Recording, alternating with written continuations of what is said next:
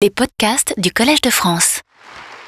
Et je voudrais appeler donc euh, Jacques Bouvresse qui va nous parler de Helmholtz et de la théorie physiologique de la musique. Christine nous a souligné euh, à de nombreuses reprises euh, à quel point les physiciens avaient eu un dialogue avec les physiologistes pour définir ce qu'était le son. Et en réalité, ce qui relève de la psychologie et ce qui relève de la physique dans le traitement des sons reste encore une question d'actualité. Le premier des psychophysiciens, c'est Helmholtz. Euh, qui a contribué dans les deux domaines de façon tout à fait fondamentale à la définition de ce que sont les sons. Euh, donc nous allons aborder cette question avec Jacques Bouvresse.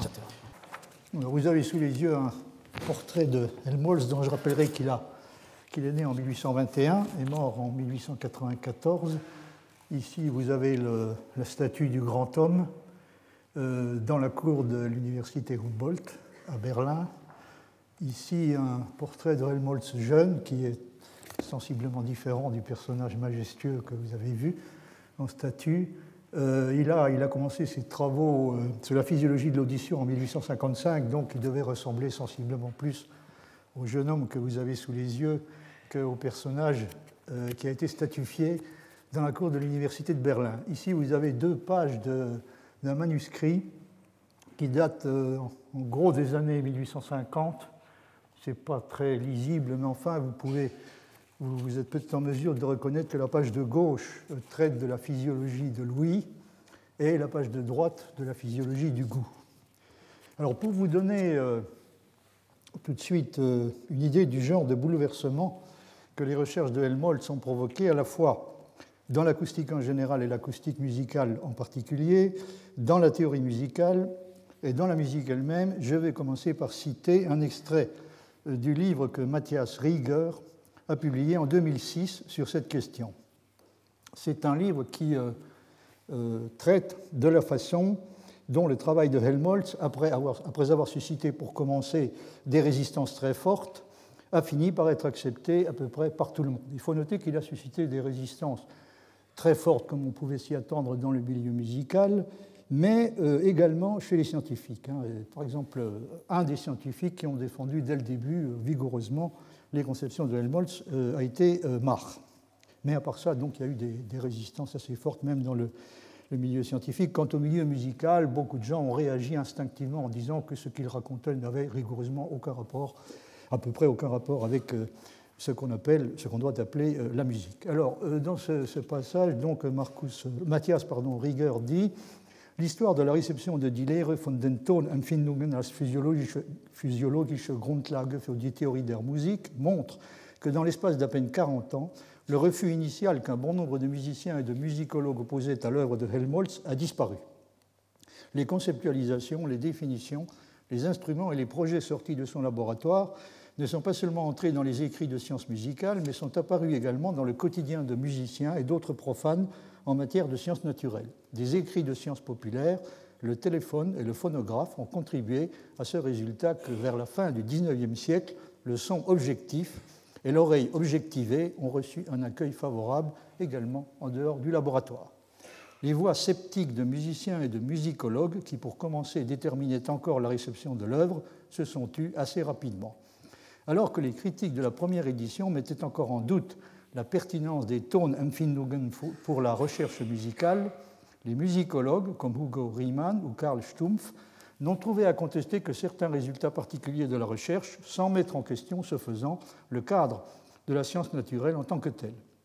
Dans la pratique musicale également, on peut observer la manière dont la récusation des Tonempfindungen se transmue euh, progressivement en un grand intérêt pour les connaissances qui relèvent des sciences de la nature alors que les musiciens, dans les années 60 et 70 du 19e siècle, ne savaient pas encore faire grand-chose avec les phonotographes, les analyseurs de son, les sirènes et les machines à synthétiser. Ceux-ci, pour Varèse, sont devenus déjà fondamentaux pour une nouvelle musique qui s'est établie au-delà du monde sonore de la tonalité majeure-mineure que Helmholtz avait fait reposer sur une base relevant des sciences de la nature. Il va presque sans dire que tout ce qu'on appelle musique euh, électroacoustique, électronique, etc., ne serait pas pensable sans euh, le travail qui a été effectué par Helmholtz, ce qui, je m'empresse de le préciser, ne signifie nullement que euh, l'évolution qui s'est produite, euh, qu'il aurait, considéré que l'évolution qui s'est produite allait dans le sens qu'il avait souhaité. C'est bien entendu une, toute autre question. Il s'agit, comme Mathias Rieger le précise, le genre de musique que nous faisons aujourd'hui, évidemment, il y, a, peu de chances qu'il corresponde exactement à ce que Helmholtz considérait encore comme étant la musique. Alors les idées, en ce qui concerne l'influence qu'il a exercée sur le monde musical, les idées et les recherches, ces idées et ces recherches ont effectivement exercé une influence réelle sur certains musiciens, en particulier tous ceux qui, avaient regardé de près et qui connaissaient très bien son livre sur les sensations sonores.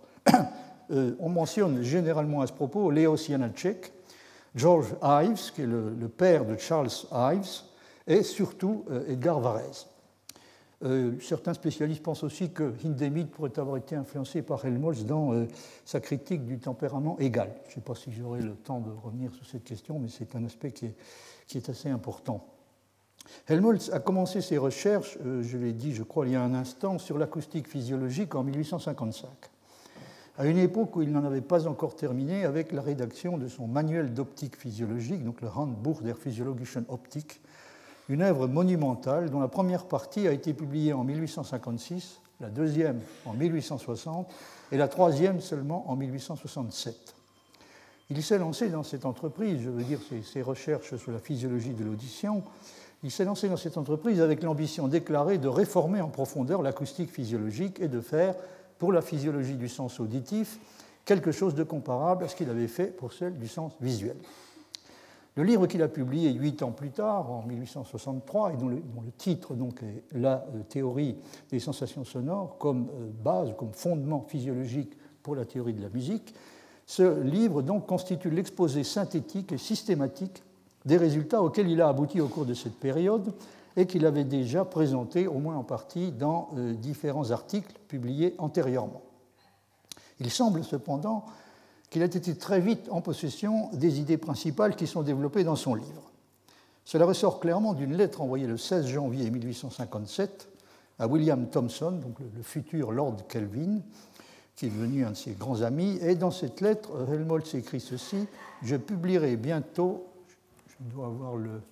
Oui, je publierai bientôt une deuxième partie de mes expériences acoustiques. Donc, il avait tenu manifestement William Thomson, au courant de, des premières expériences qu'il avait faites. Je publierai bientôt une deuxième partie de mes expériences acoustiques. La théorie de l'harmonie et de la disharmonie et des accords peut être dérivée complètement des recherches sur les battements des harmoniques et des sons résultants.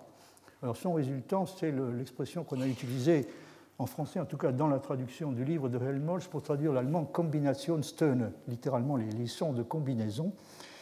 Euh, ce sont les sons, euh, Christine Petit y a déjà fait allusion tout à l'heure, euh, qu'on appelle aussi à l'époque les sons de Tartini, parce qu'ils ont été découverts indépendamment l'un d'autre du reste par l'organiste allemand Andreas Zorge, et par euh, le violoniste euh, Giuseppe Tartini. Mais la priorité appartient de toute évidence à Zorg.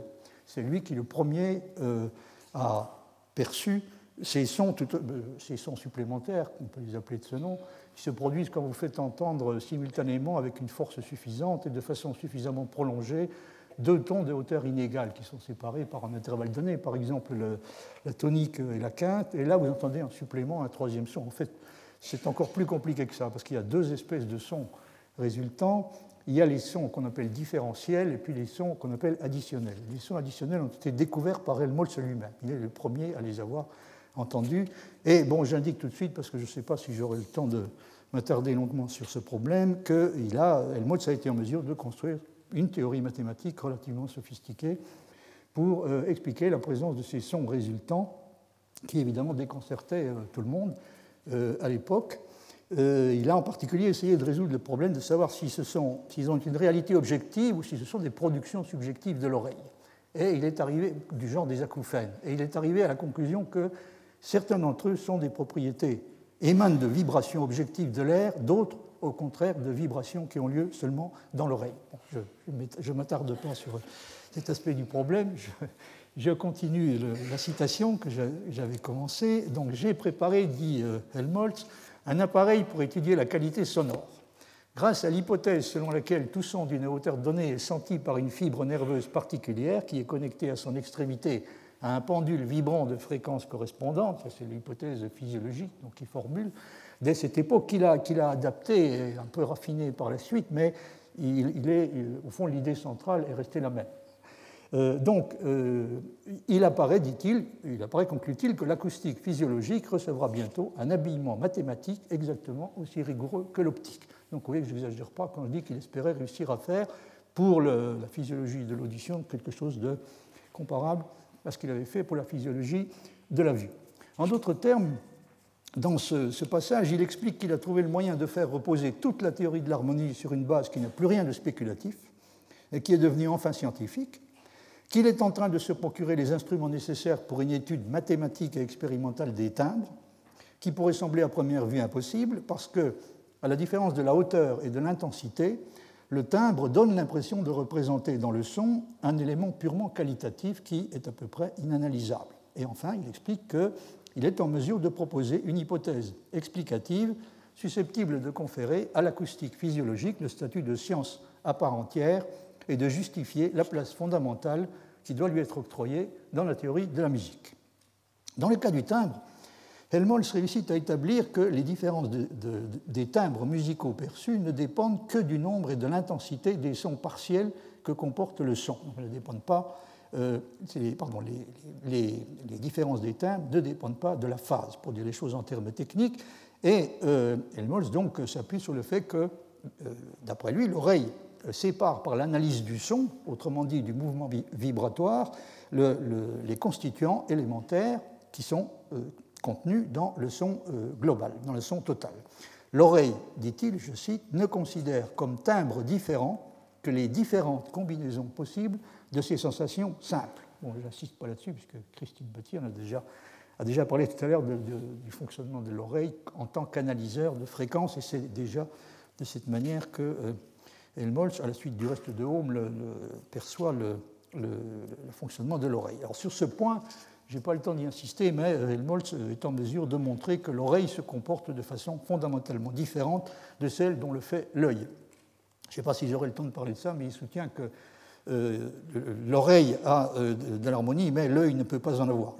L'œil n'a pas d'harmonie, par conséquent, il est, totalement sceptique sur la possibilité de formuler quelque chose comme des règles de l'harmonie des couleurs. Il défend ce point de vue, notamment dans un texte sur la peinture qui s'appelle Optische über Malerei, mais je ne vais pas vous parler aujourd'hui de ses positions sur la peinture. Alors, sur le premier problème qu'il mentionne dans le passage que j'ai cité de la lettre à William Thomson, Helmholtz comme il euh, l'explique également dans une lettre du 15 juillet 1861 à son éditeur, Helmholtz estime qu'il est désormais possible de connaître les causes physiques et physiologiques de la différence entre l'harmonie et la disharmonie, et que le moment est venu d'abandonner une fois pour toutes les explications habituellement reçues qui prétendent fournir une base scientifique à l'harmonie, mais sont en réalité purement métaphysiques et se réduisent à ses yeux à peu près à une forme de verbiage creux. Verbiage creux est une des expressions qu'il utilise à ce propos. Alors les explications auxquelles ils sont sont bien entendu essentiellement celles qui sont héritées, sous une forme ou sous une autre, de la tradition pythagorico-platonicienne et qui soutiennent que l'harmonie musicale reflète quelque chose comme l'harmonie du monde ou du cosmos, et que ce qui est expérimenté par l'âme dans la musique est précisément l'ordre et la beauté de l'univers, qui repose en dernière analyse sur des rapports mathématiques d'une espèce particulièrement simple.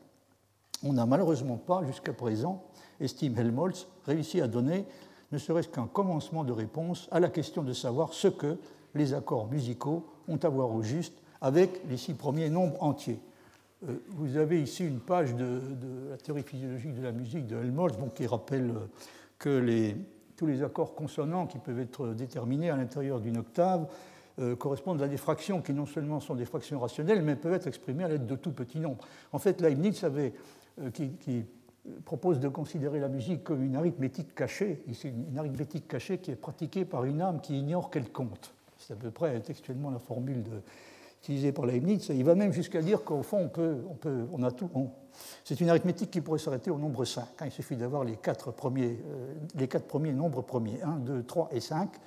Euh, alors évidemment, euh, c'est un peu insuffisant quand même, et Euler a fait remarquer que si on veut pouvoir tenir compte de la place de l'accord de septième de dominante, sol, si, ré, fa, qui commence à occuper une position tout à fait fondamentale dans la musique, il faut accepter, il faut consentir à aller au moins jusqu'à 7, puisque dans le cadre de la, septième euh, mineure, euh, c'est-à-dire sol, fa, euh, le rapport est de 4 à 7, si je me souviens bien, ou plus exactement de 5 à 9. Mais enfin, bon, la différence est, assez peu importante.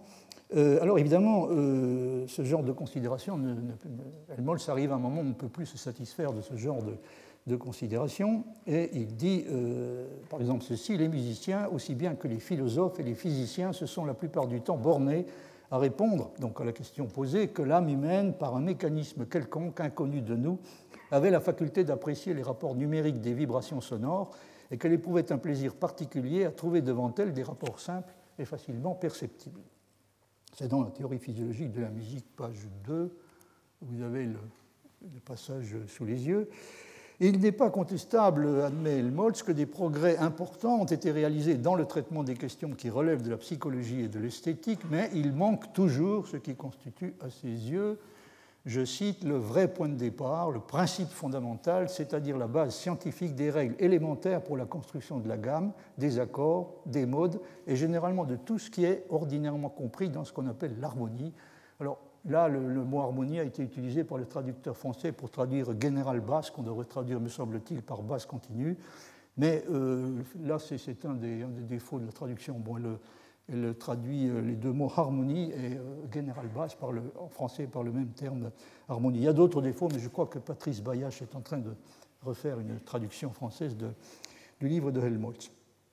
Donc, dans ces domaines élémentaires, euh, nous avons, dit Helmholtz, affaire non seulement aux libres inventions de l'art, mais encore à une aveugle et inflexible loi de la nature, aux activités physiologiques de la sensation.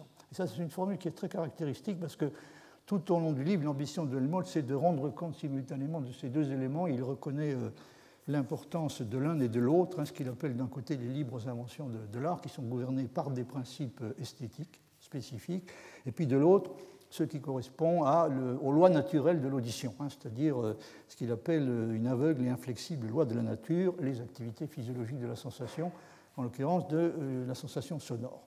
Puisque j'ai évoqué la question de savoir pourquoi la réponse à la question du fondement doit être cherchée, selon Helmholtz, dans la physiologie plutôt que dans la psychologie, il me faut dire un mot de la façon surprenante dont a été traduit le titre de son livre dans la version française. Le titre allemand est, euh, comme je l'ai rappelé, donc Die Lehre von den Tonempfindungen als physiologische Grundlage für die Theorie der Musik, c'est-à-dire, encore une fois, la théorie ou la doctrine des sensations sonores comme base physiologique pour la théorie de la musique. Et il est devenu, vous avez ici la première page enfin, du, livre sur les sensations sonores dans l'édition de 1870. Et puis vous avez ici la première page de l'édition française, donc où ça devient euh, théorie physiologique de la musique. Alors c'est tout à fait surprenant. Et ça l'est d'autant plus que la traduction a été revue et approuvée par l'auteur, qui je crois savait assez bien le français.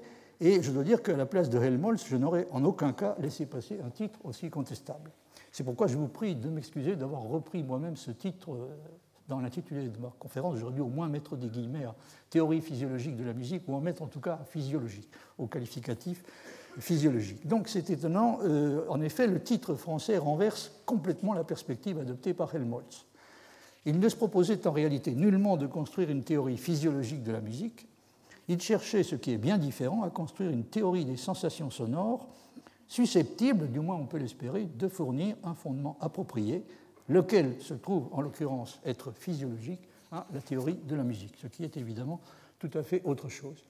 Mais sur quoi repose au juste la position privilégiée qui doit être reconnue ici à la physiologie. Helmholtz donne une idée très claire de ce que doit être la réponse quand euh, il écrit euh, ceci. Je cite, Les relations entre la physiologie du sens de l'ouïe et la théorie de la musique sont particulièrement frappantes et claires parce que les formes élémentaires de la mise en forme, j'ai traduit Gestaltung par mise en forme, les formes élémentaires de la mise en forme musicale dépendent de façon beaucoup plus pure de la nature et des particularités de nos sensations que ça n'est le cas avec les autres arts, dans lesquels l'espèce du matériau à utiliser et des objets à représenter fait sentir son influence de façon beaucoup plus forte. Donc il n'y a rien tout à fait privilégié, plus, plus affirmé que dans le cas des œuvres d'art, euh, avec la sensation, hein, qui est une, des caractéristiques importantes euh, aux yeux de Helmholtz de la musique. Au début de la théorie physiologique de la musique, euh, il dit ceci, la musique se rattache à la sensation pure et simple par des liens bien plus étroits que les autres arts, qui ont affaire plutôt aux perceptions nous venant des sens, c'est-à-dire aux notions sur les objets extérieurs que nous tirons des sensations par des procédés euh, psychiques. Alors il est important de se souvenir ici que pour Helmholtz, les perceptions sont des inférences inconscientes effectuées à partir de prémices constituées par les sensations, qui sont elles aussi pour l'essentiel inconscientes. Et que pour lui, le trajet qui est effectué de la présence des sensations à la perception d'un objet ne relève pas de la physiologie, mais de la psychologie. Or, il se trouve que dans la musique, la sensation cesse d'être traitée et évaluée en fonction de la contribution qu'elle est susceptible d'apporter à la connaissance de l'objet, elle est considérée en elle-même et pour elle-même, ce qui, aux yeux de Helmholtz, constitue une différence avec ce qui se passe, par exemple, dans la peinture. Puisque Helmholtz fait une distinction entre l'acoustique physique, l'acoustique physiologique et l'acoustique psychologique, et que la dernière est censée s'occuper de la manière dont les sensations, la dernière, je veux dire l'acoustique physiologique, euh, psychologique, pardon, l'acoustique psychologique est censée s'occuper de la manière dont les sensations sonores sont transformées en représentation d'objets extérieurs, on pourrait croire que la psychologie n'a pas vraiment sa place dans la théorie de la musique, puisque dans la musique, on en reste normalement au deuxième stade et on ne va pas jusqu'au troisième, qui est celui de la perception et dont traite la psychologie. Mais en réalité, il n'en est rien, parce que la psychologie intervient d'une façon qui est assurément différente, mais qui n'est pas moins importante. Rien ne montre plus clairement ce que peuvent être, dans le cas de la musique, les convictions de Helmholtz que le passage suivant, qui est tiré de l'article sur les causes physiologiques de l'harmonie musicale. Helmholtz dit l'onde composée reste en progressant telle qu'elle est, et là où elle atteint l'oreille, personne ne peut voir en la regardant si elle est provenue sous cette forme d'un instrument musical ou si elle s'est composée en cours de route à partir de deux ou plusieurs trains d'ondes. Que fait alors l'oreille? L'analyse-t-elle ou l'appréhende-t-elle comme un tout? La réponse à cela peut, selon le sens qui est donné à la question, se révéler être différente, car nous devons distinguer ici deux choses, à savoir, premièrement, la sensation dans le nerf auditif telle qu'elle se développe sans immixtion d'une activité intellectuelle et la représentation de Vorstellung que nous nous formons en conséquence de cette sensation. Nous devons donc en quelque sorte distinguer l'oreille corporelle du corps, donc ce qu'il appelle das leibliche Ohr, et l'oreille mentale, das geistige Ohr, traduit par l'oreille mentale ou l'oreille psychique, euh, qui est donc cette oreille-là, la deuxième, l'oreille euh, psychique, est l'oreille de la faculté de représentation. L'oreille corporelle fait toujours exactement la même chose, ce que le mathématicien fait à l'aide du théorème de Fourier. Christine Petit a insisté euh, sur cet aspect. Donc, elle fait la même chose que ce que fait le mathématicien à l'aide du théorème de Fourier et ce que fait le piano avec une masse sonore composée. Elle analyse les formes d'ondes qui ne correspondent pas, déjà, déjà originairement, comme les sons du diapason, aux formes d'ondes simples. Elle les analyse en une forme en une somme d'ondes simples et ressent individuellement le son correspondant à chacune des ondes simples, que l'onde soit provenue originairement telle qu'elle de la source sonore ou se soit composée seulement en cours de route. Par conséquent, on peut dire que l'oreille psychique, si on peut l'appeler ainsi, conserve bel et bien toute sa place et son importance qui sont déterminantes à côté de l'oreille physiologique. Et la même chose est vraie, il faut le remarquer, du rôle de l'intellect comparé à celui de la sensation proprement dite. L'harmonie sensible, dont le livre de Helmholtz a pour but de révéler les fondements physiologiques, n'est, précise-t-il, que le premier et le plus bas degré du beau musical. C'est pas moi qui le lui fait dire, il le dit explicitement. Euh, ces phénomènes du son harmonieux, purement sensibles, ne sont, il est vrai, que le degré le plus bas du beau musical? Pour la beauté supérieure intellectuelle de la musique, l'harmonie et la disharmonie ne sont que des moyens, mais des moyens essentiels et puissants. Dans la disharmonie, le nerf auditif se sent tourmenté par les à-coups de sons incompatibles. Il aspire à l'écoulement pur des sons dans l'harmonie et y tend pour y demeurer dans un état d'apaisement. Ainsi, tous les deux propulsent et calment alternativement le flux des sons, dans le mouvement incorporel duquel l'esprit contemple une image du cours de ses représentations et états d'âme. De même que devant la mer agitée par la houle, il est fasciné ici par le mode du mouvement qui se répète de façon rythmique et change pourtant constamment, et il le perpétue en lui. Mais alors que là, seules des forces naturelles règnent de façon aveugle, et que dans l'état d'esprit du spectateur domine malgré tout finalement pour cette raison la sensation de réalité désertique, dans l'œuvre d'art musicale, le mouvement suit les courants de l'âme excitée de l'artiste, tantôt coulant doucement, tantôt bondissant avec grâce, tantôt agité fortement, sous l'emprise subite des sons naturels de la passion, où grâce à un travail considérable, le flux des sons transmet dans leur vivacité originaire des états d'âme insoupçonnés que l'artiste a surpris dans son âme. Il les transmet donc à l'âme de l'auditeur pour l'élever enfin à la paix de la beauté éternelle dont seul un petit nombre de ses préférés qu'elle a élus ont été consacrés, ont été consacrés par la divinité comme les annonciateurs.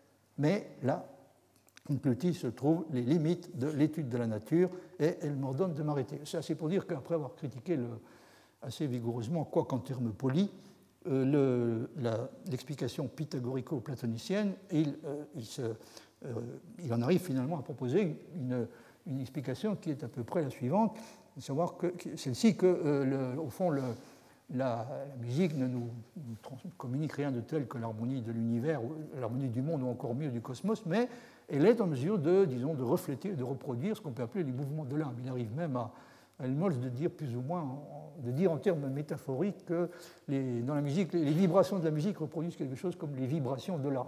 on peut évidemment se satisfaire ou ne pas, se satisfaire de, ce genre d'explication.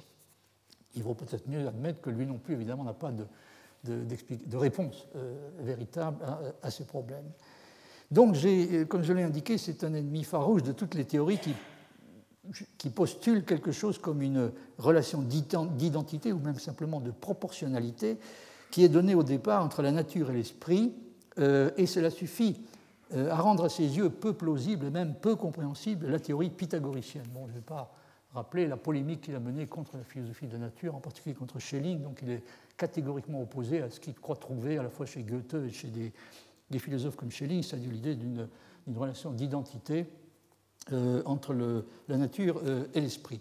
Donc, c'est, euh, une fois qu'on a rejeté ce genre de théorie, il devient difficile même, pour tout dire impossible, de se satisfaire d'une explication comme celle que propose la théorie pythagoricienne. Mais évidemment, il ne suffirait pas non plus de renoncer à attribuer à l'expérience musicale une fonction cognitive et une portée ontologique, comme celle dont il est question dans ce genre de théorie, et de se contenter de dire, comme le faisait encore Chladni, un des prédécesseurs immédiats de Helmholtz, qu'un intervalle est consonant quand les nombres de vibrations sont dans un rapport tellement simple que l'âme l'appréhende avec la plus grande facilité et en tire une sensation d'apaisement. Quand ce genre d'explication est adopté, il prend parfois une forme qui semble rétrospectivement presque caricaturale. En 1740, l'organiste Andreas Zorge, dont j'ai parlé il y a un instant, avait proposé, pour expliquer euh, l'existence des sons résultants qu'il venait de découvrir, il avait proposé une, explication qui illustre assez bien ce que Helmholtz veut dire quand il parle de verbiage creux.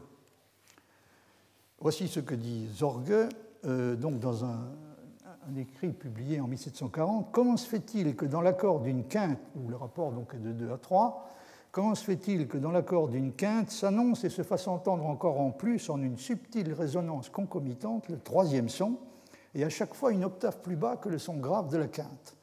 La nature joue ici son jeu charmant et montre que dans 2-3, le 1 manque encore et qu'elle aimerait bien avoir aussi, en l'occurrence, ce son, afin que l'ordre 1, 2, 3, par exemple Do 1, Do 2, Sol 2, soit parfait. De là vient également qu'une quinte de trois pieds, alors là il s'agit cette fois du, jeu de l'orgue qu'on appelle la quinte, quinta, donc de là vient, euh, euh, vient également qu'une quinte de trois pieds rend le son si parfait et porte avec elle un troisième son qui est presque aussi fort qu'un tuyau bouché d'eau. Alors j'ai euh, j'ai reproduit donc une page du livre de Helmholtz sur les sons résultants. La situation que décrit Zorge correspond à ce que vous avez sur la deuxième mesure de la portée. Hein. C'est-à-dire si vous faites entendre le Do en même temps que le Sol, euh, par exemple en utilisant la quinte de l'orgue, vous entendez en prime, si l'on peut dire, euh, le do de l'octave inférieure qui est représenté à l'aide d'une noire, alors que les deux, autres notes sont représentées euh, à l'aide de, blanches.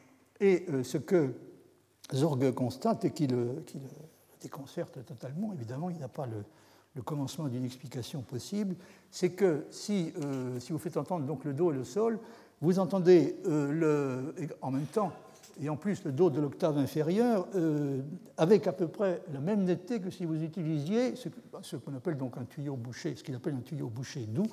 Le propre, la caractéristique des tuyaux bouchés de l'orgue, c'est qu'il donne un son qui se situe à l'octave inférieure de celui d'un tuyau ouvert de la même longueur. Donc c'est exactement la situation que, que Helmholtz est en mesure de, théoriser dans, son chapitre sur les sons résultants. Bon, je ne m'attarde pas là-dessus. Euh, disons que, euh, pour essayer d'en terminer avec ce, chapitre sur lequel on pourrait s'attarder longuement, parce qu'au fond, c'est la question des progrès spectaculaires que Helmholtz, dans l'espace de quelques années, a permis de réaliser par, rapport aux explications qui étaient euh, adoptées jusqu'alors. Alors, dans sa discussion sur les causes naturelles de l'harmonie, il faut noter que Helmholtz prend soin de rendre un hommage appuyé à un de ses plus illustres prédécesseurs, à savoir Euler. Mais il reproche à sa théorie le fait que, je cite, elle ne dit pas comment l'âme fait pour arriver à percevoir le rapport numérique de deux sons simultanés. Et il, ajoute, il restait donc, c'est toujours Helmholtz qui parle, il restait donc à indiquer les moyens par lesquels les rapports des nombres de vibrations pénètrent dans la sensation, deviennent sensibles. Comment les rapports d'une espèce particulièrement simple qui, sont, euh, qui interviennent dans, le, dans la musique, comment pénètre-t-il dans la sensation, puisque, puisque la musique a précisément un rapport qui est tout à fait essentiel et même tout à fait privilégié avec la sensation. Bien entendu, il faut, il faut pour être honnête, préciser que le point de vue de Leibniz, que j'ai évoqué très rapidement, et celui de l'air, n'est pas le point de vue pythagoricien au sens strict, qui, qui repose sur l'idée que tout dans l'univers est nombre et harmonie, et que dans la musique, ce que les sens perçoivent est quelque chose comme la musique de l'univers lui-même. Helmholtz ne se trompe pas sur ce point et il dit de l'air qu'il a essayé de faire reposer sur des considérations psychologiques la relation qui avait été établie entre les consonances et les nombres entiers, ce qui correspond probablement, ajoute-t-il, à ce que les savants du siècle précédent, étant donné l'état des connaissances de l'époque et l'ignorance presque complète dans laquelle on était encore de ce qui se passe du point de vue physiologique, ça correspond donc à ce qu'ils pouvaient probablement faire de meilleur. Helmholtz, par conséquent, suggère poliment qu'il euh, s'agissait au fond simplement pour lui de compléter de façon appropriée ce qu'avait dit Euler, et avant lui tous ceux qui ont considéré la musique comme une sorte de mathématique sonore ou de mathématique euh, euh sonore, une de mathématiques, comme on l'appelle en allemand. Mais euh, évidemment, Helmholtz est en réalité tout à fait conscient du fait que le changement qu'il propose est bien plus radical que cela. Pour résoudre l'énigme de Pythagore, il a fallu abandonner le mathématisme qui caractérise encore l'approche de l'air et déplacer la question des mathématiques vers la physique et la physiologie. Helmholtz dit des phénomènes physiologiques qui rendent sensible la différence entre la consonance et la dissonance, ou suivant Euler, entre le rapport ordonné et non ordonné des sons, il résulte en définitive une différence essentielle entre notre système d'explication et celui de l'air. Selon ce dernier, l'âme doit percevoir directement les rapports rationnels des vibrations sonores. Selon nous, elle perçoit seulement un effet dû à ces rapports, la sensation continue ou intermittente des nerfs de l'audition. Sensation continue correspond à la consonance, l'association discontinue ou intermittente correspond à la dissonance. Le physicien sait que la sensation d'une consonance est continue parce que les rapports numériques des vibrations sont rationnels mais un morceau de musique ne porte rien de semblable à la connaissance d'un auditeur étranger à la physique, et pour le physicien lui-même, un accord n'est pas rendu plus harmonieux par cette vue plus exacte des choses. Il en est tout autrement de l'ordre qui règne dans le rythme.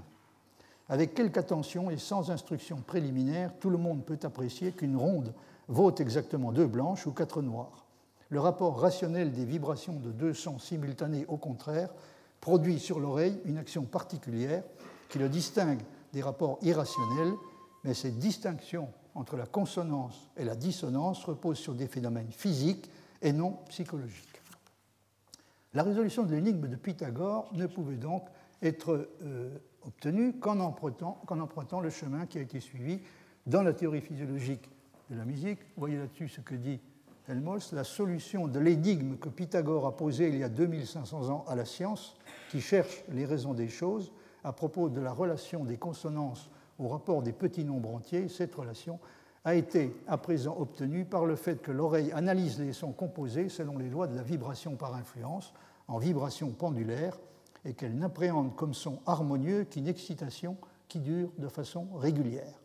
Mais l'analyse en son partiel s'effectue si l'on exprime les choses en termes mathématiques, selon la loi qui a été formulée par Fourier, qui enseigne la manière dont toute grandeur constituée de façon quelconque qui varie de manière périodique peut être exprimée par une somme de grandeur périodique simple. Christine Petit a très bien expliqué ça tout à l'heure, donc je n'insiste pas.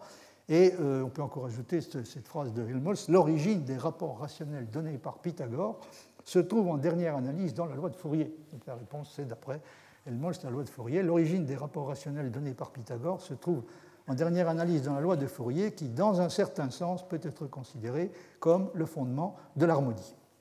Cela étant, Helmholtz constate que Euler était déjà arrivé à la même hiérarchie des degrés de consonance que lui, à une différence près.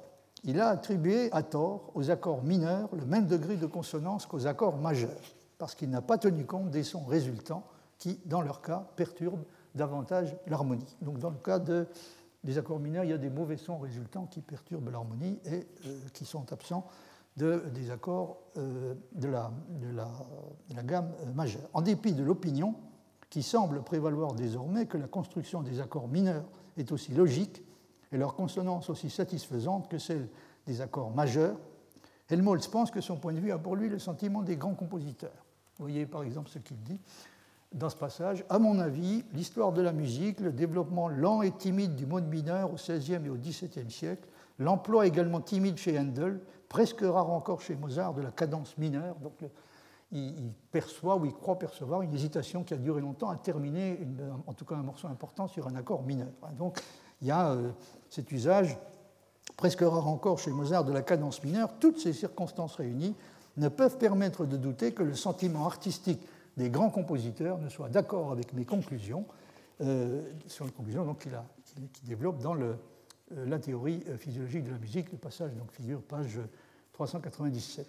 Alors, je vais me permettre d'emprunter à Stéphane, Vogel la description condensée des progrès spectaculaires que Helmholtz, sur la base des, des présupposés et des principes dont j'ai essayé de vous donner une idée, euh, a fait réaliser en quelques années à l'acoustique physiologique et du même coup, au moins pour ceux qui acceptent son point de vue sur la question des fondements, à la théorie de la musique. Donc j'ai traduit un passage un petit peu long cet article.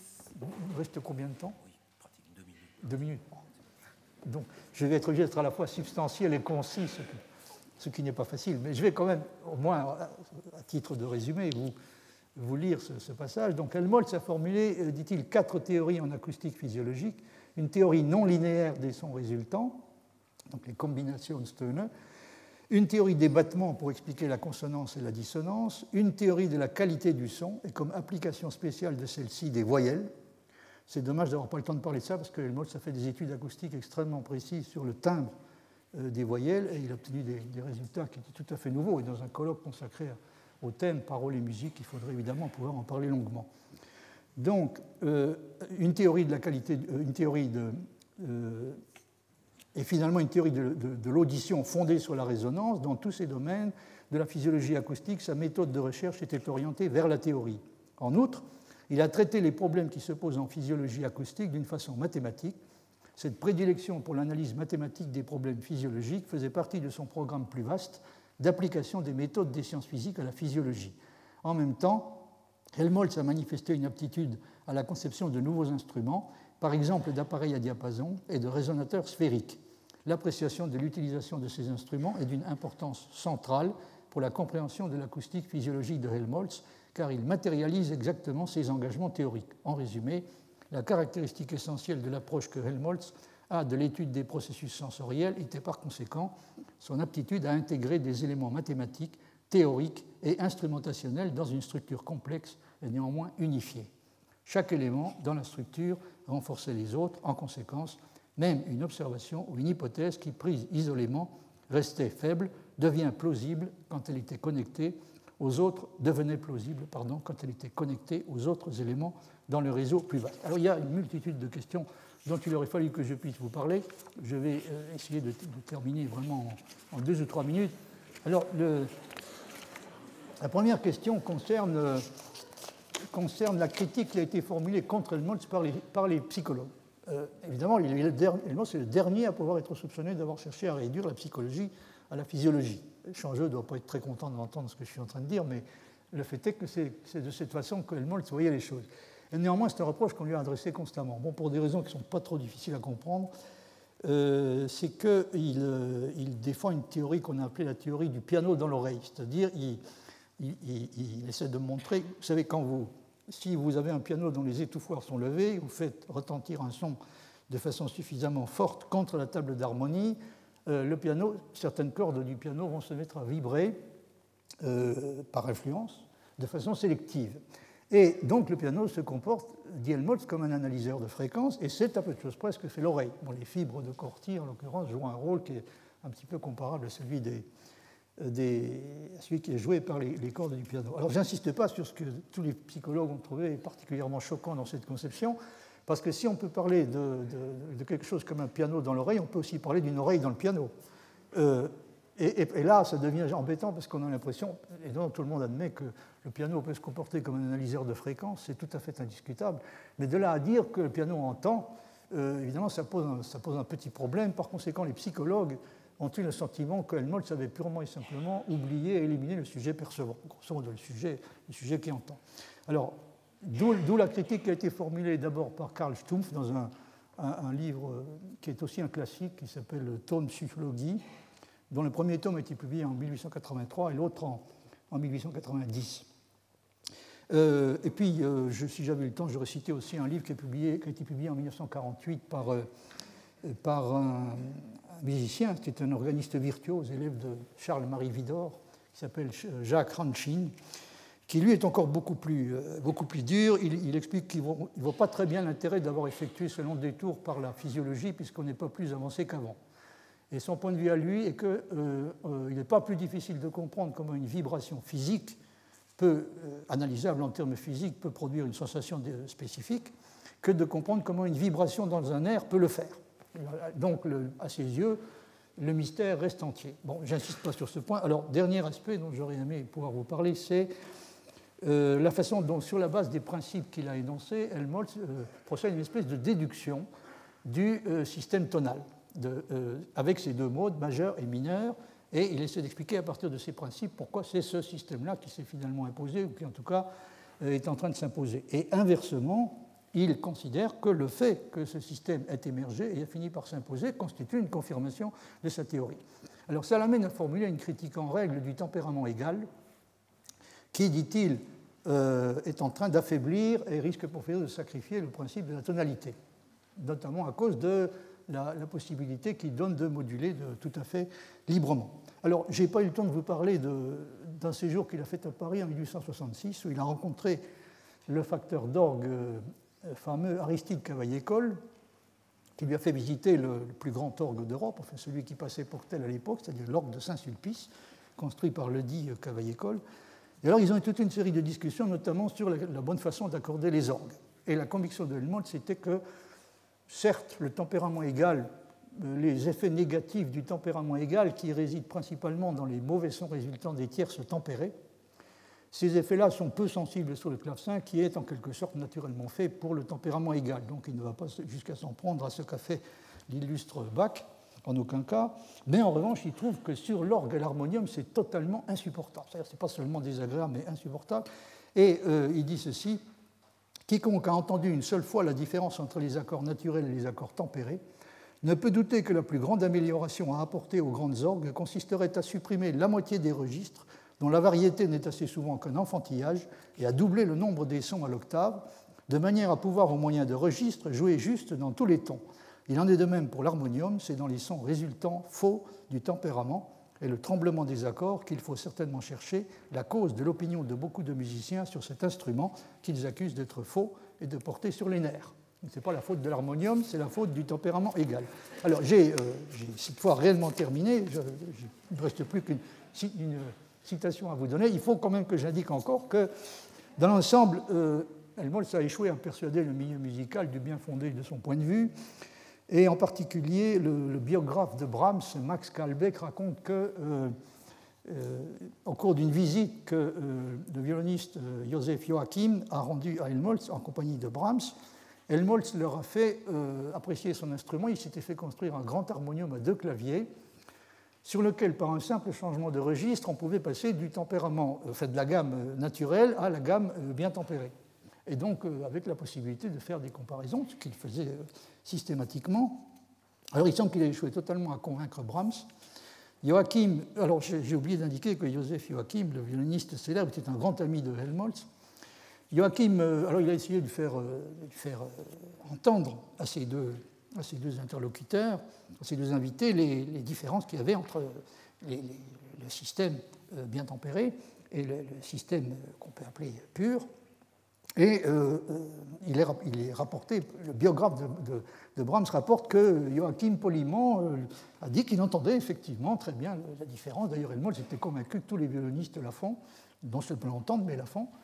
Euh, et alors, euh, Brahms, lui, a eu une réaction tout à fait différente. Hein. Il a dit que les circonstances étaient telles et la question était trop grave que ce n'était pas le moment d'être poli. Bref, euh, il a, lui, lui, a refusé totalement, a récusé totalement le point de vue de Helmholtz, a affirmé qu'il n'entendait rien de, ce, que Joachim avait eu la ce dont Joachim avait eu la politesse de dire qu'il entendait. Et il ajoute même, si j'ai bien lu, mais j'ai malheureusement pas pu accéder au texte allemand de cette biographie, il qualifie euh, Helmholtz d'atroce dilettante en musique, ce qui, ce qui me semble quand même très contestable. Bon, mais je n'ai pas le temps de m'étendre sur cet aspect, je voudrais simplement vous citer en terminant. Merci. Le jugement, non, est-ce que je peux encore citer quatre lignes de Matthias Rieger, en essayant de, ne pas aggraver trop le cas de, Helmholtz euh, Matthias Rieger dit Helmholtz espère, avec ses façons d'accorder plus subtiles, pouvoir montrer un chemin qui pourrait empêcher la disparition de la tonalité. L'harmonium construit par lui, qui est accordé d'une façon qui permet de moduler librement, résout du point de vue acoustique un problème dont Helmholtz craint qu'il ne soit déjà devenu obsolète pour beaucoup de compositeurs, parce qu'il n'accepte plus les limites de la tonalité et du même coup également de sa théorie. À peine un quart de siècle avant l'émancipation de la dissonance par Schoenberg, Helmholtz semble sentir déjà que le monde musical qu'il veut fonder est sur le point de se dissoudre. Je pense qu'il le sentait effectivement. Je vous remercie de votre attention.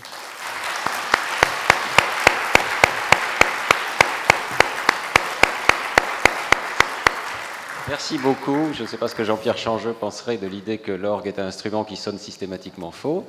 Euh, mais euh, je veux dire, c'est une discussion passionnante. Malheureusement, le temps nous presse trop. Mais pour le psychologue, évidemment, la contribution d'Elma, c'est absolument fascinante puisqu'il a anticipé sur la notion que le cerveau fait des inférences et que ce que nous appelons des illusions ne sont pas du tout des illusions, mais sont en fait la perception euh, qui nous est donnée de l'objet distal qui a conduit aux sensations. On ne perçoit pas les sensations directement. Faute de temps, nous allons écourter cette discussion. Je vous propose de prendre un café et nous reprendrons à 11h20 précisément, avec un tout petit peu de retard. Retrouvez tous les podcasts du Collège de France sur www.collège-de-france.fr.